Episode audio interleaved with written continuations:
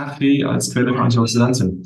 In der klassischen westlichen Ernährung ist Kaffee die wichtigste Quelle für Antioxidantien.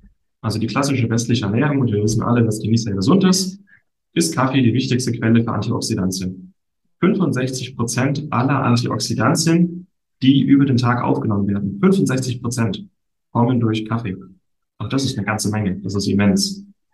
Und deswegen. Schnell, einfach, gesund. Dein Gesundheitskompass. Wir zeigen dir, wie du schnell und einfach mehr Gesundheit in dein Leben bringst und endlich das Leben führst, das du verdienst.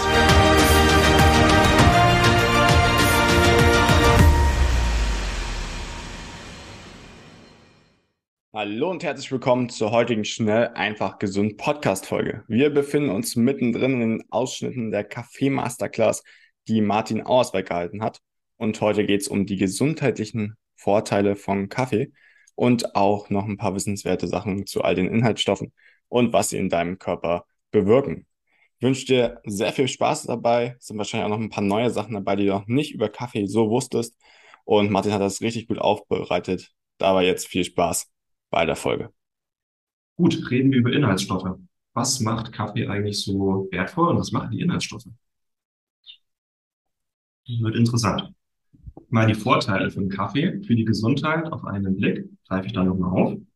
Aber einfach, was die Inhaltsstoffe können. Kaffee ist sehr, sehr reich in Antioxidantien. Kaffee kann den Cholesterinspiegel senken. Kaffee kann den Blutzucker senken. Regt die Verdauung an. Regt die Fettverbrennung an hemmt den Appetit, das kann auch einen Vorteil haben, und fördert Konzentration und äh, schützt sein Nervensystem. Also ist super, wer auch mit chronischen Entzündungen zu kämpfen hat, wer mit erhöhtem Cholesterin zu kämpfen hat, wer mit erhöhtem Blutzucker zu kämpfen hat, mit Verstopfung oder einem unregelmäßigen Stuhlgang. Das ist auch der Grund, warum die meisten, wenn sie früh einen Kaffee trinken, eine Stunde später aufs Klo müssen. Ähm, wer mit Übergewicht zu kämpfen hat, kann auch zielgerichtet mit Kaffee arbeiten. Zielgerichtet nicht übermäßig. Und wer einfach auch bei der Arbeit tagsüber seine Konzentration ein bisschen fördern möchte, kann auch auf Kaffee zurückgreifen. Hat seine Grenzen, aber man kann ihn richtig einsetzen. Ich habe mal ein Selfie von mir gemacht vor meiner ersten Tasse Kaffee am Morgen. So sehe ich meistens früh auch vor meiner ersten Tasse Kaffee. Und das ist ja sehr gut für die Konzentration, habe ich gehört. Und so sehe ich dann nach der ersten Tasse Kaffee aus. Ich weiß nicht, wem es auch so geht. Habe ich heute früh gemacht, die zwei Bilder. Also wahrscheinlich trinken auch die meisten einfach den Kaffee wegen der Konzentration. Und ihr merkt es wahrscheinlich auch, wie meine Sprache immer flüssiger wird, während ich die Tasse hier leere. So. Was sind die wertvollsten Inhaltsstoffe? Na klar, wir sprechen über Koffein und Theobromin gleich noch. Ganz viele Polyphenole, äh, eine Klasse von Antioxidantien, die einfach freie Radikale in deinem Stoffwechsel binden, neutralisieren können. Was besonders wichtig ist bei chronischen Entzündungen, bei Müdigkeit, bei Infektionen, da sind die wirklich Gold wert. Hydroxyzinsäuren und auch die Kaffeesäuren fallen in diese Klasse mit rein. Das sind sehr, sehr wichtige ähm, Antioxidantien. Chlorogensäure ist ein ganz spezieller Stoff. Chlorogensäure ähm, ist der Stoff, der die Durchblutung fördert, wenn wir Kaffee trinken. Es macht die Gefäße weit, senkt den, äh, senkt den Blutdruck tatsächlich, wenn wir nicht zu viel Kaffee trinken. Ähm, und ist auch konzentrationsfördernd und Cholesterin senken. Also Chlorogensäure ist ein, ein Bitterstoff, der die Produktion von Galle anregt und über die Galle scheiden wir Cholesterin aus dem Körper aus. Deswegen kann Kaffee den Cholesterinspiegel um etwa 10 bis 15 Prozent senken, also Filterkaffee. Dann Koffein und Theobromin sind chemisch fast identisch. Guckt mal hier. Das ist Koffein, das ist Theobromin. Die unterscheiden sich nur an dieser Stelle hier. Da hat Koffein noch so eine Methylgruppe, würde der Chemiker sagen. Theobromin hat diese Methylgruppe nicht. Beide wirken am selben Rezeptor. Allerdings ist Koffein sehr viel stärker an diesem Rezeptor und hat auch eine stärkere Wirkung.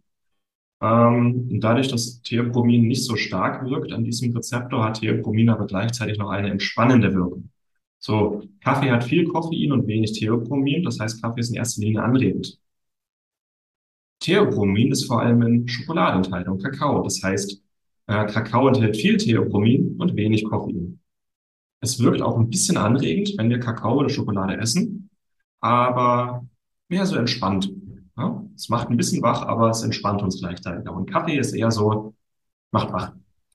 Okay, was ist noch enthalten? Vitamin B3, das finde ich interessant. Vitamin B3, Niacin ist enthalten und ein sehr interessanter Stoff namens Kaffeolquinsäure. Ein sehr starkes Antioxidant, das man jetzt erst gefunden hat. Und zwei pflanzliche Steroide, Carbiol und Cafestol, die allerdings den, den Cholesterinspiegel erhöhen können. Und ich sage dann später noch, wann Kaffee den Cholesterinspiegel erhöht und wann er ihn senkt. Koffein. Reden wir mal über Koffein. Wie viel ist wo enthalten? Äh, ein Espresso, und das ist relativ viel, 60 Milliliter. Das ist schon ein starker Espresso, enthält 80 Milligramm. Eine Tasse Filterkaffee 90 bis 120, wenn man starken Kaffee macht.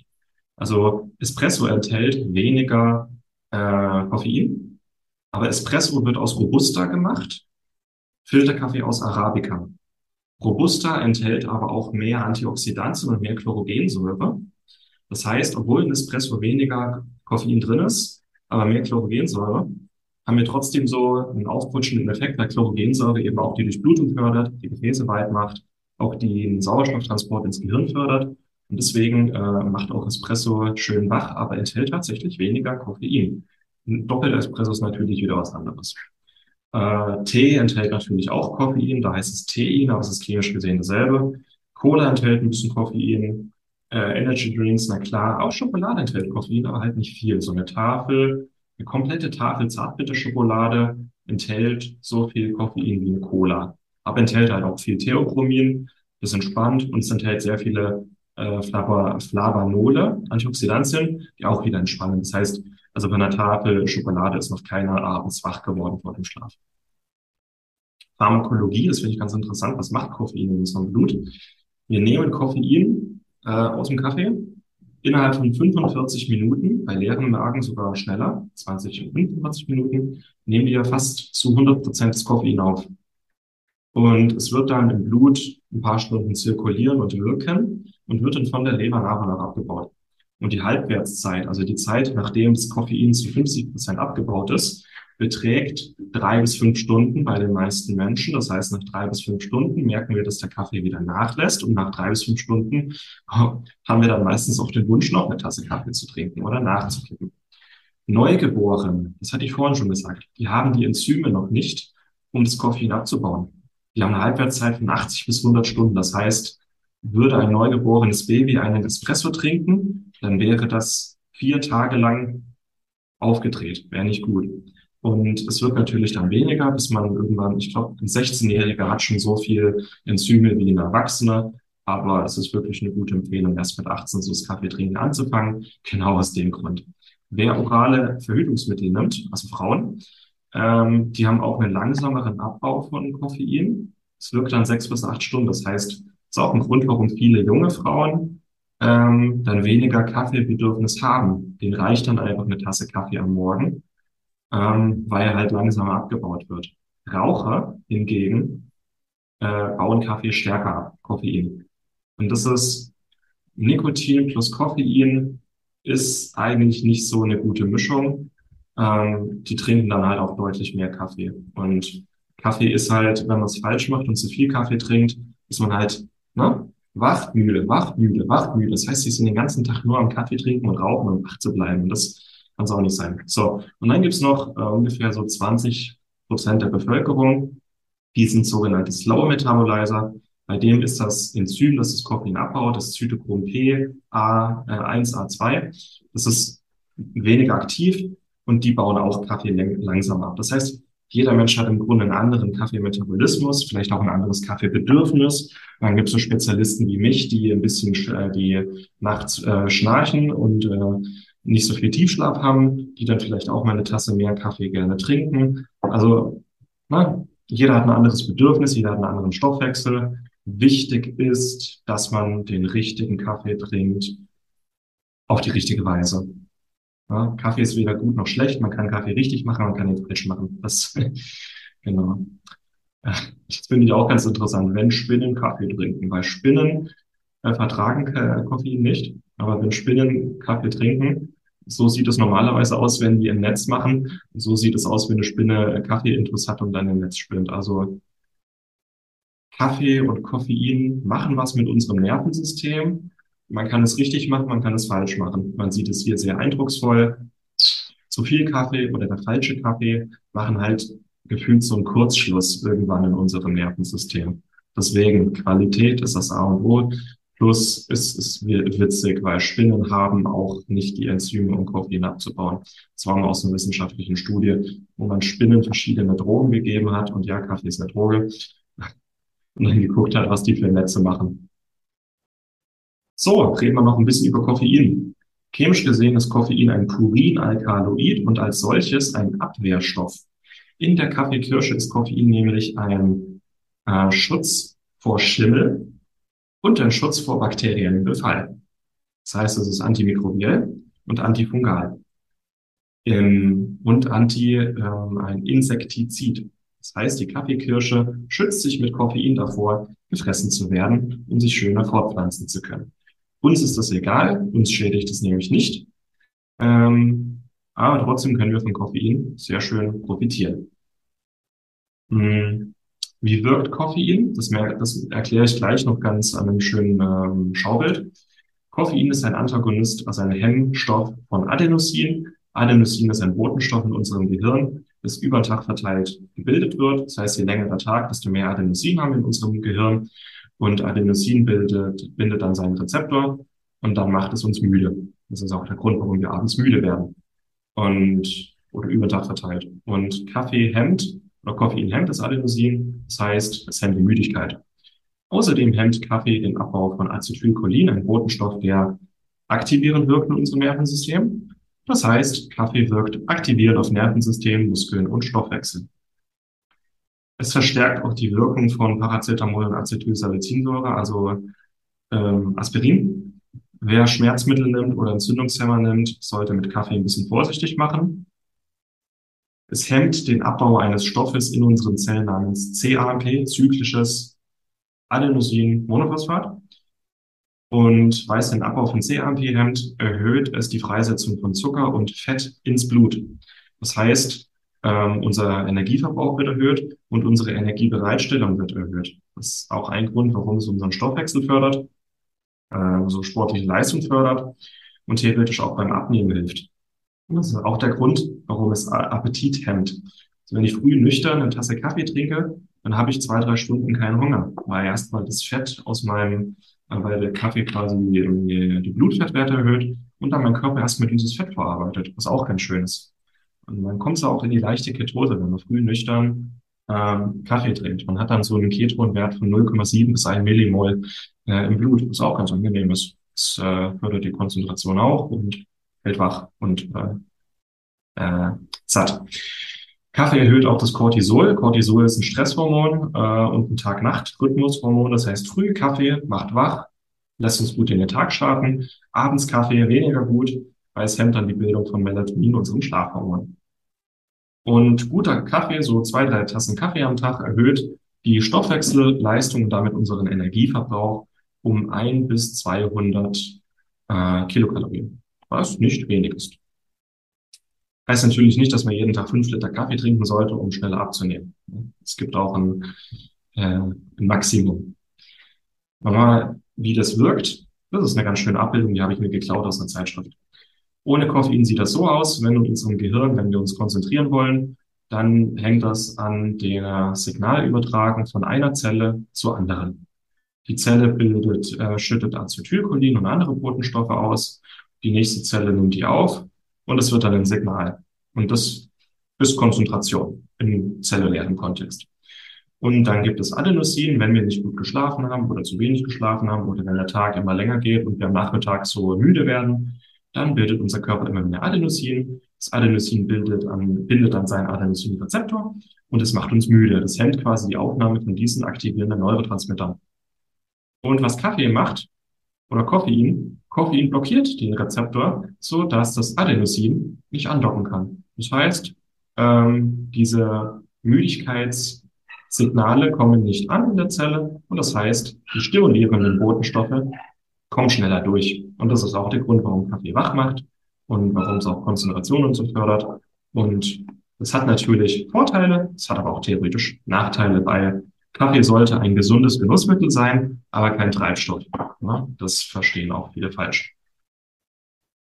Was ich ganz interessant finde, der Antioxidantiengehalt in Kaffee in verschiedenen Ländern, wenn man nachgucken möchte. Es gibt Länder, wo theoretisch mehr Antioxidantien in Kaffee enthalten sind, in anderen weniger.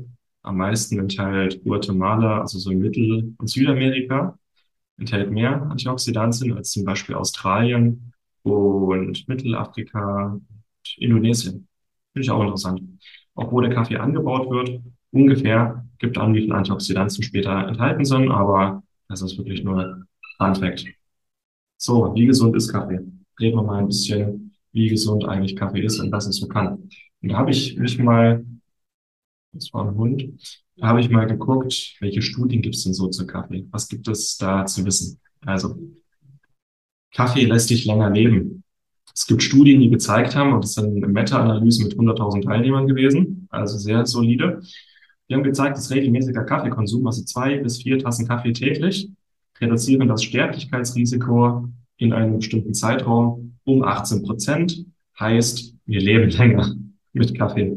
Und das sieht man auch an den sogenannten Blue Zones, also Regionen auf der Erde, wo die Leute sehr alt werden. In diesen Blue Zones trinken die Leute sehr viel Tee und sehr viel Kaffee. Also guter Kaffee lässt dich länger leben. Guter Kaffee. Wobei kein Unterschied zwischen koffeinhaltigem und koffeinfreiem Kaffee besteht. Das ist interessant. Es ist nicht das Koffein, es ist der Kaffee selbst. Kaffee enthält nämlich unglaublich viele Antioxidantien und andere tolle Stoffe. Und diese Antioxidantien lindern chronische Entzündungen, oxidativen Stress, Zivilisationserkrankungen, reinigen Blutgefäße, fördern die Durchblutung, lindern Risiko für Herz-Kreislauf-Erkrankungen. Und deswegen lässt sich Kaffee länger leben. Und zwar hemmt es wirklich oder reduziert das Sterblichkeitsrisiko um 18 Prozent. Das heißt, mal ein guter Grund, den Kaffee ohne schlechtes Gewissen zu trinken. Das kann aber auch koffeinfreier Kaffee sein. Ne? Das kannst du selber ausüben. Kaffee als Quelle für Antioxidantien. In der klassischen westlichen Ernährung ist Kaffee die wichtigste Quelle für Antioxidantien. Also die klassische westliche Ernährung, und wir wissen alle, dass die nicht sehr gesund ist, ist Kaffee die wichtigste Quelle für Antioxidantien. 65 Prozent aller Antioxidantien, die über den Tag aufgenommen werden, 65 Prozent kommen durch Kaffee. Und das ist eine ganze Menge. Das ist immens. Und deswegen, auch bei einer klassischen westlichen Ernährung, sollte man den Leuten den Kaffee nicht verbieten oder ihnen schlechtes Gewissen machen. Eher sollte man sie ermutigen, ruhig eine Tasse mehr zu trinken, ähm, aber halt auf Qualität zu achten spricht für den Kaffee, spricht aber auch gegen die klassische westliche Ernährung. Ne? Aber Kaffee ist wirklich eine super Quelle für Antioxidantien. Und ungefähr 60 bis 65 Prozent aller Antioxidantien. Wer sich gesund ernährt, ist der Anteil wahrscheinlich ein bisschen niedriger, aber jetzt habe ich kurz das Fenster zugemacht, weil der Hund nebenan so den eingekriegt hat. Wahrscheinlich hat er auch eine Tasse Kaffee zu viel getrunken. Also Kaffee, Antioxidantien. Das ist einfach, ob, ob koffeinhaltig oder koffeinfrei. Kaffee ist eine super Quelle für Antioxidantien und dass wir mehr von Antioxidantien brauchen in unserer Ernährung, spricht sich langsam rum. Kaffee und das Krebsrisiko. Kaffee reduziert das Krebsrisiko um durchschnittlich 18 Prozent. Und auch wieder der Grund, die Stoffe, die Antioxidantien, haben auch alle eine tumorhemmende Wirkung. Also wenn ein Tumor schon da ist, wird, es, wird der Tumor gehemmt. Gleichzeitig wird das die Entstehung von Mutationen und die Entstehung von Tumoren gehemmt, weil wichtigste, wichtigste Grund für die Entstehung von Mutationen und Tumoren sind freie Radikale, also übermäßig freie Radikale. Und diese werden durch Kaffee oder durch die Antioxidantien im Kaffee gehemmt. Es gibt sogar Krebsarten, wo das Krebsrisiko um bis zu 40 Prozent gehemmt wird durch Kaffee, beim Leberkrebs weil gerade Leber äh, Kaffee die Entgiftung über die Leber sehr anregt und die Antioxidantien besonders gerne in der Leber landen. Also Kaffee reduziert das Krebsrisiko zwei bis vier Tassen täglich um durchschnittlich 18 Prozent. Upsa.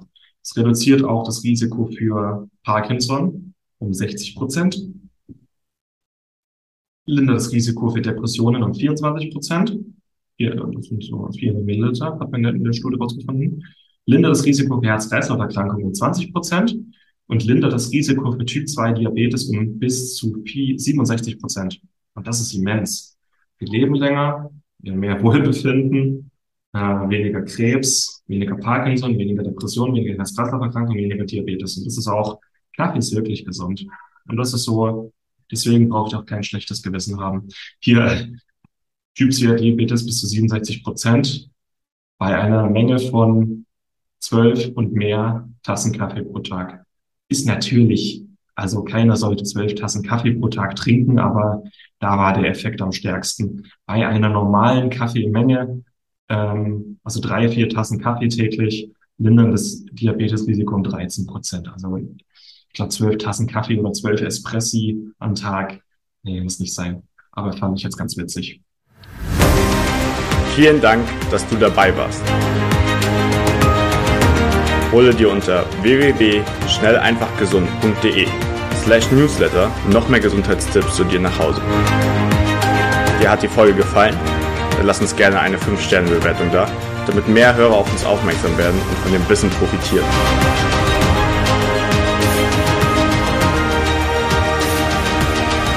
Wir wünschen dir eine gesunde Woche. Dein SEG-Team.